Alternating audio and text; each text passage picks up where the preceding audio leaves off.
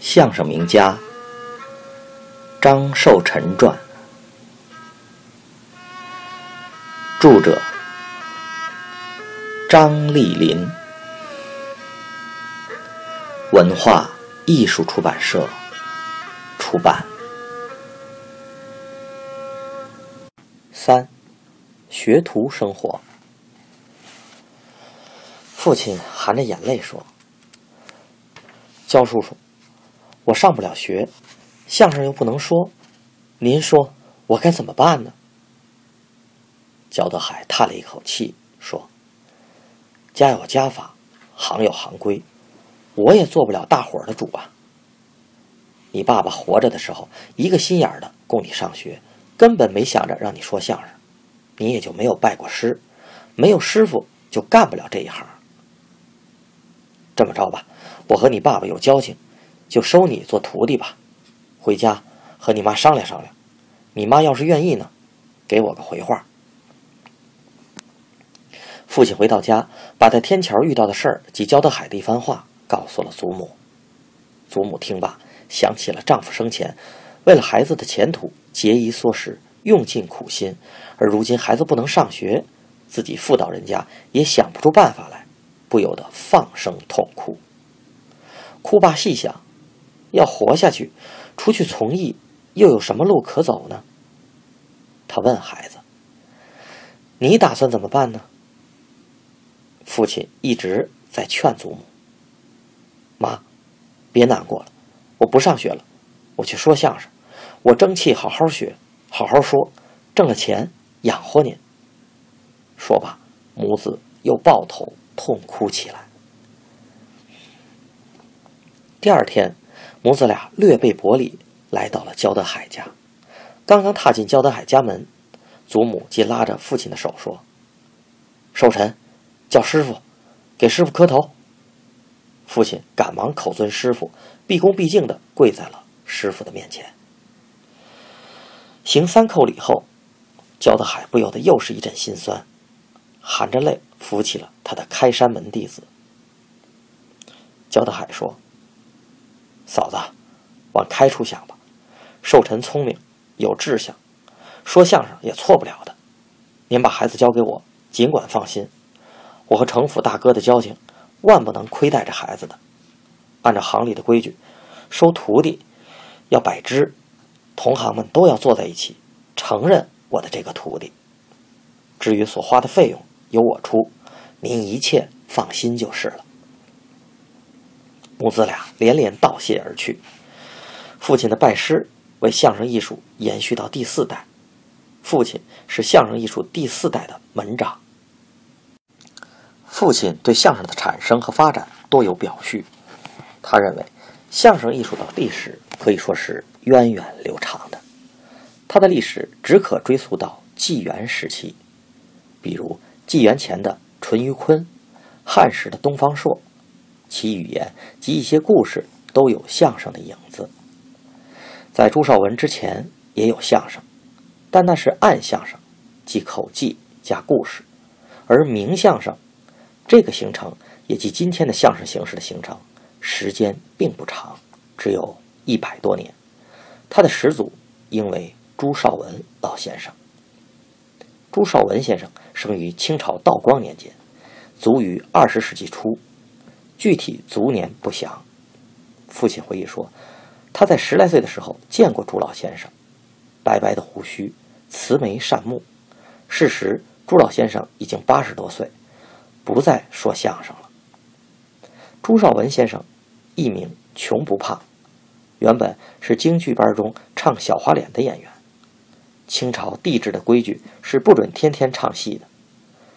斋日，即祭祀天地的时候。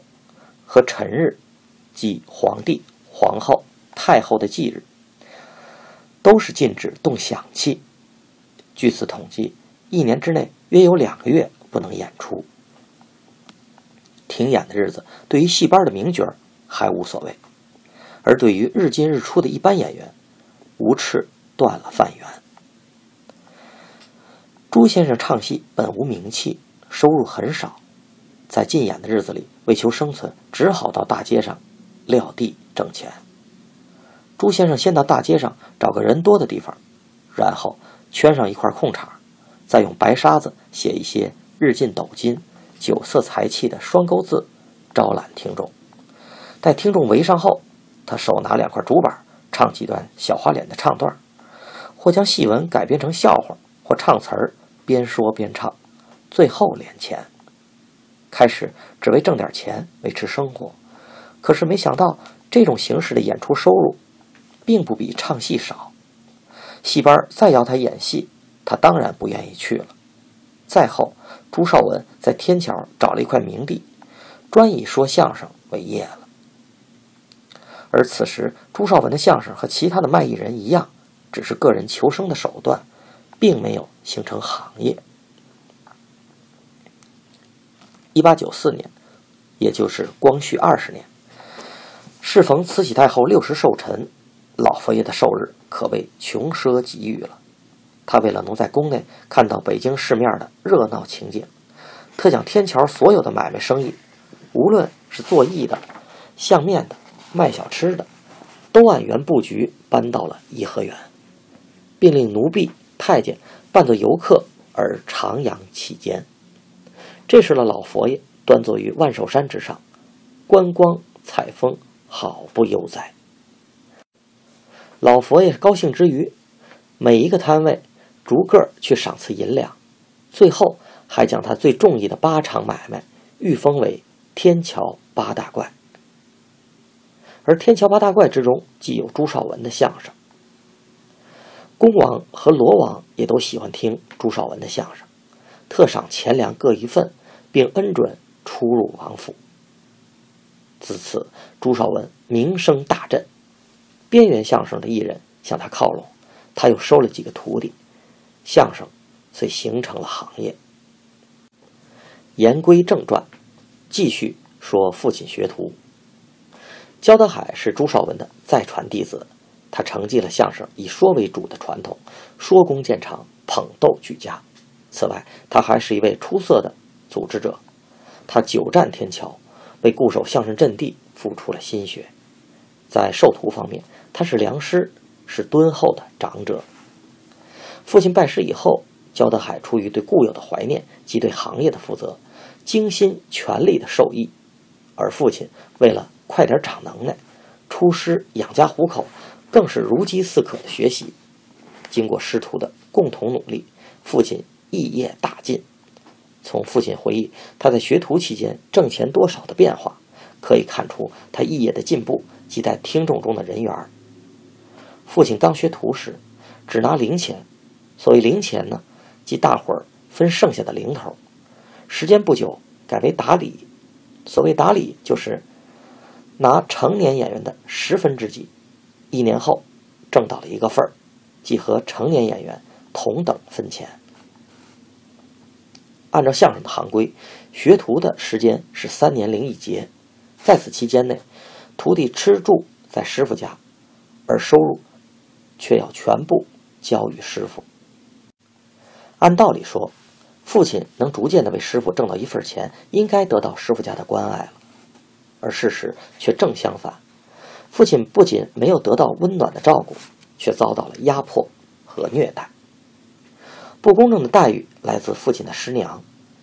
这位师娘和焦德海判若两人，她吝啬且又狠毒，为了使唤徒弟，使出了旧时北京妇女的浑身解数。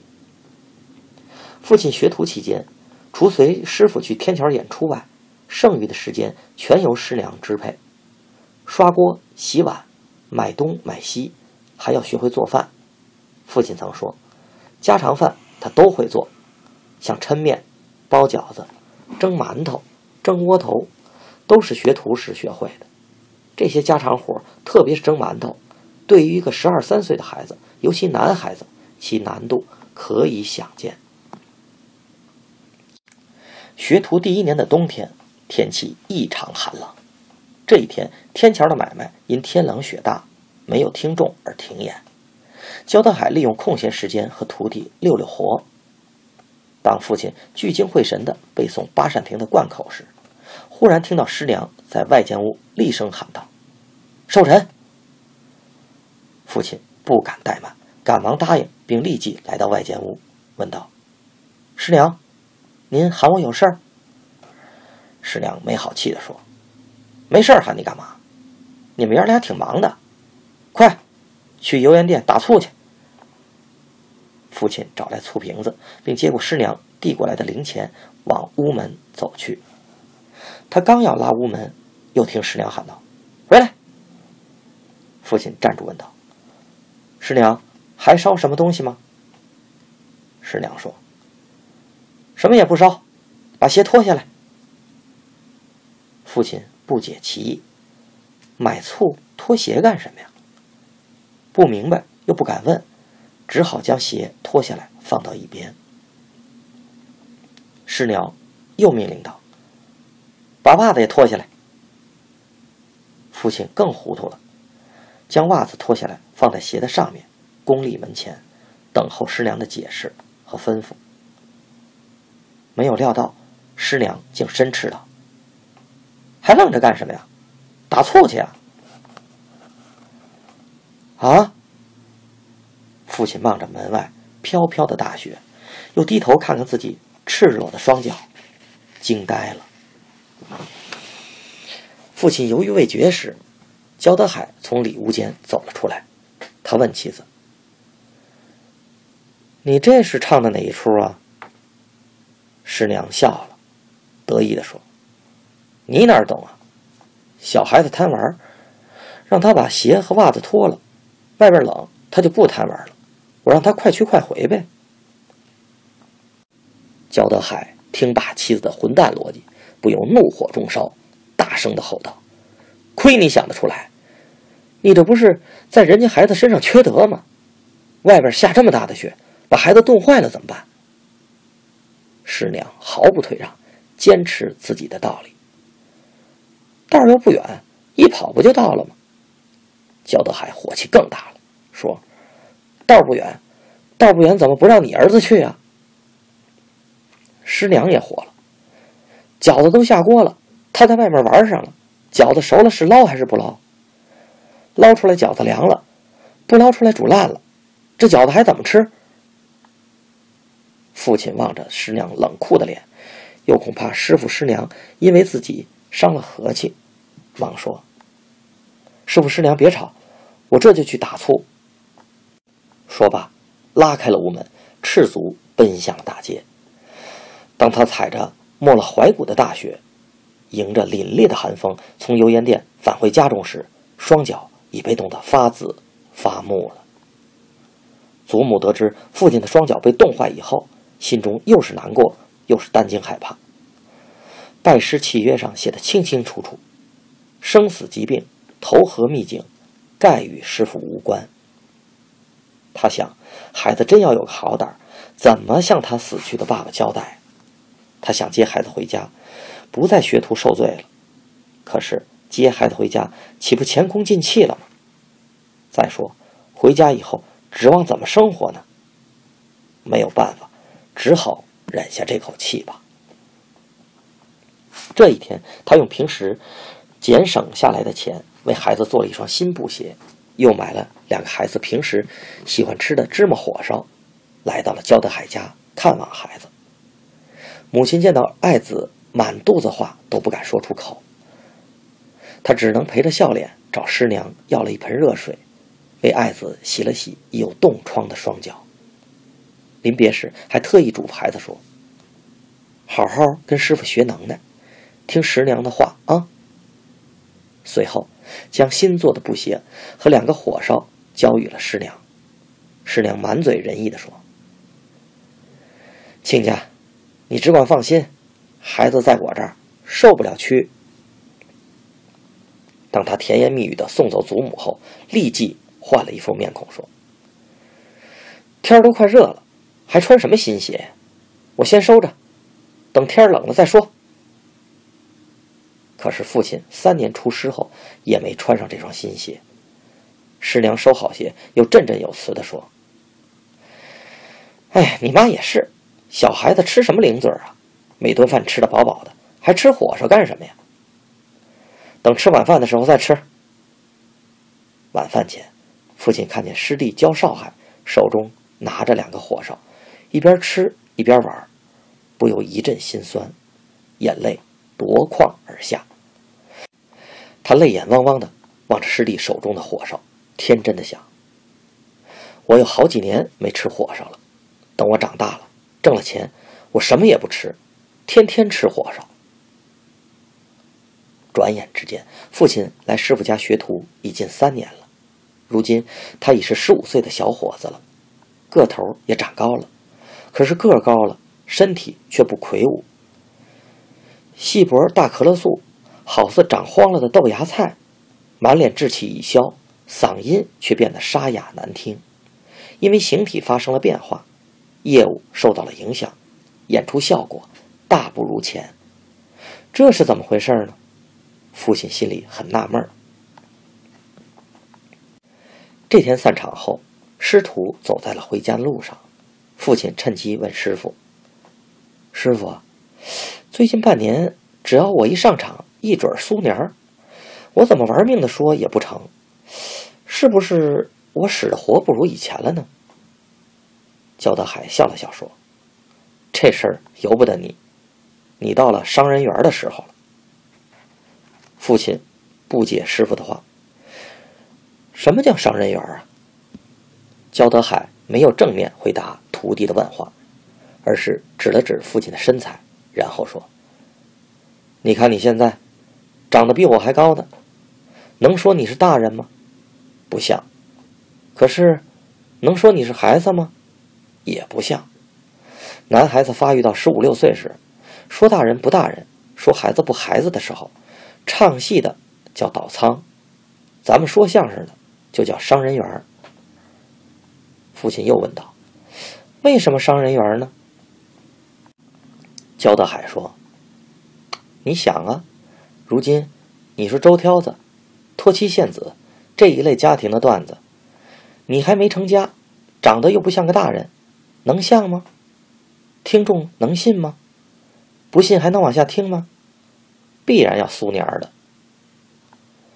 父亲清楚了伤人缘的含义，他点了点头。可是他还是不明白，那为什么以前说的挺好的段子，现在也不行了呢？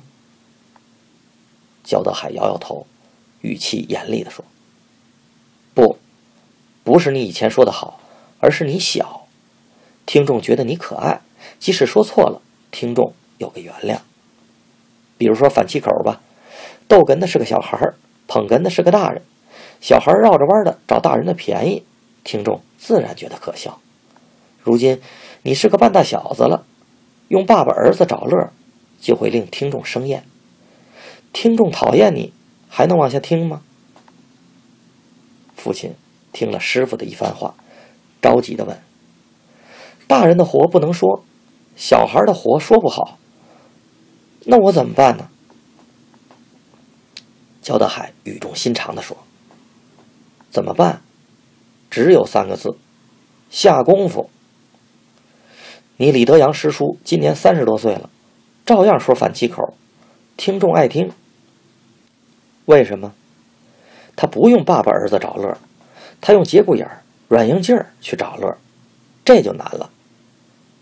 孩子，别着急，只要下功夫。”过个一年半载的，把伤人缘的日子熬过去，也就成了。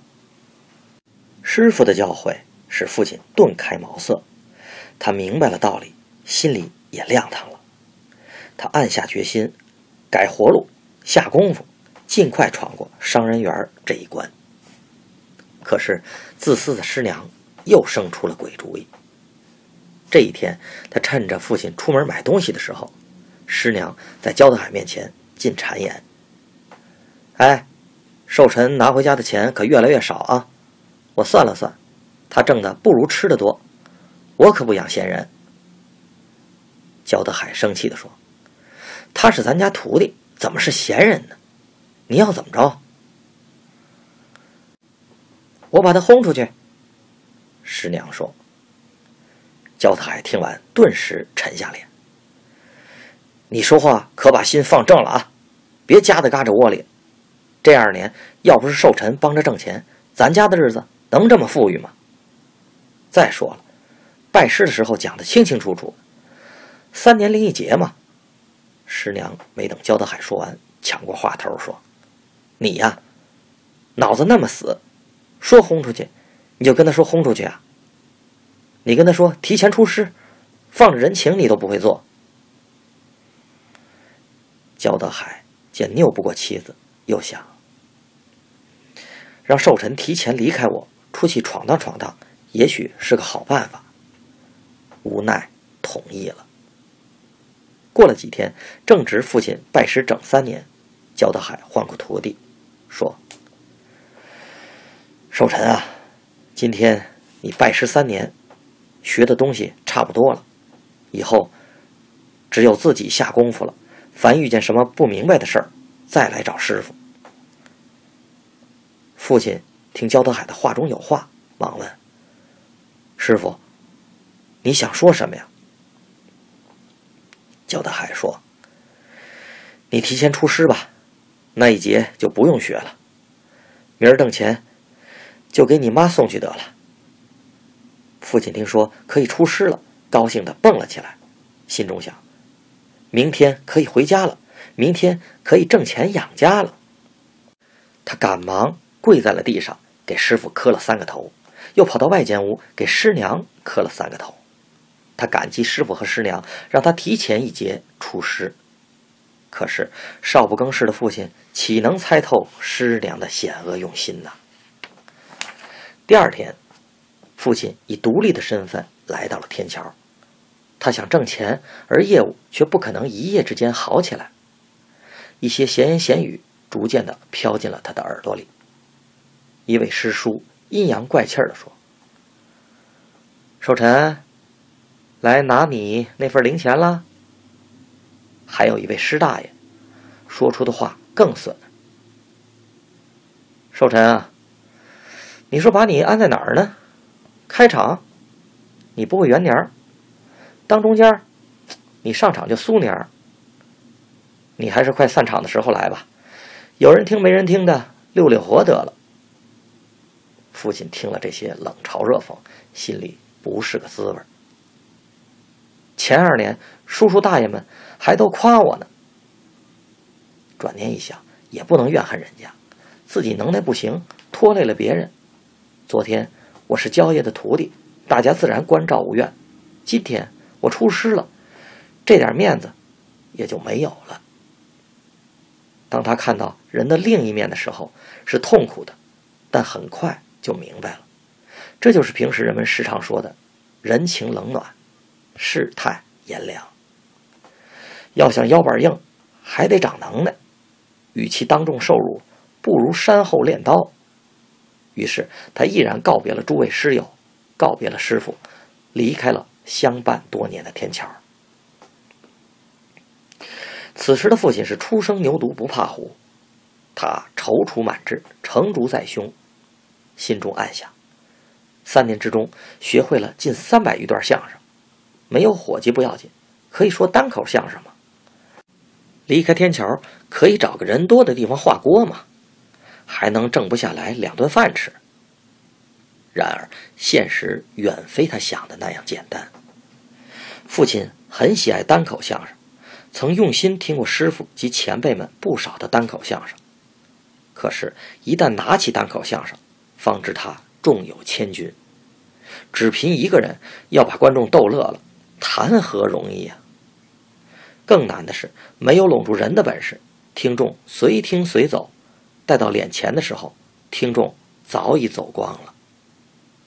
父亲为了生活，从早到晚奔波于北京各地，无论繁华的白塔寺、护国寺，还是边远的香山、颐和园，只要有人的地方，就画地为锅，借地求钱。赶上时运佳，能挣俩仨子儿。有时时运背，一个子儿也收不上来。玩命一天，说了几十段相声，最多能挣三十几个铜子儿。这点钱只够全家喝粥的。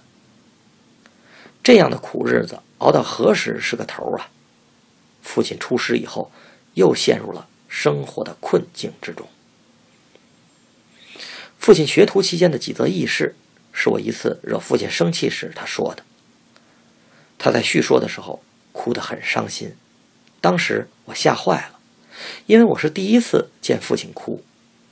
可是我也不明白，我并没有惹那么大的祸，让父亲伤心呢。后来我想，很可能是我的一句不经心的话触动了父亲内心深处的痛苦。究竟是什么话呢？在我撰写这部回忆录、查找资料时，我找到了答案。在建国前的一张报纸上，有篇登载介绍父亲的文章，文章中竟有父亲学徒时受苦的内容。看来那段历史对于父亲来说是刻骨铭心的，是不可触动的。父亲对于其实焦德海是感恩的，他常说：“没有老焦爷，就没有我的今天。”焦德海去世时，父亲正在天津走红。他得知消息后，亲往北京奔丧，穿孝子服，并将其尸安葬于自家的坟地中。这是后话。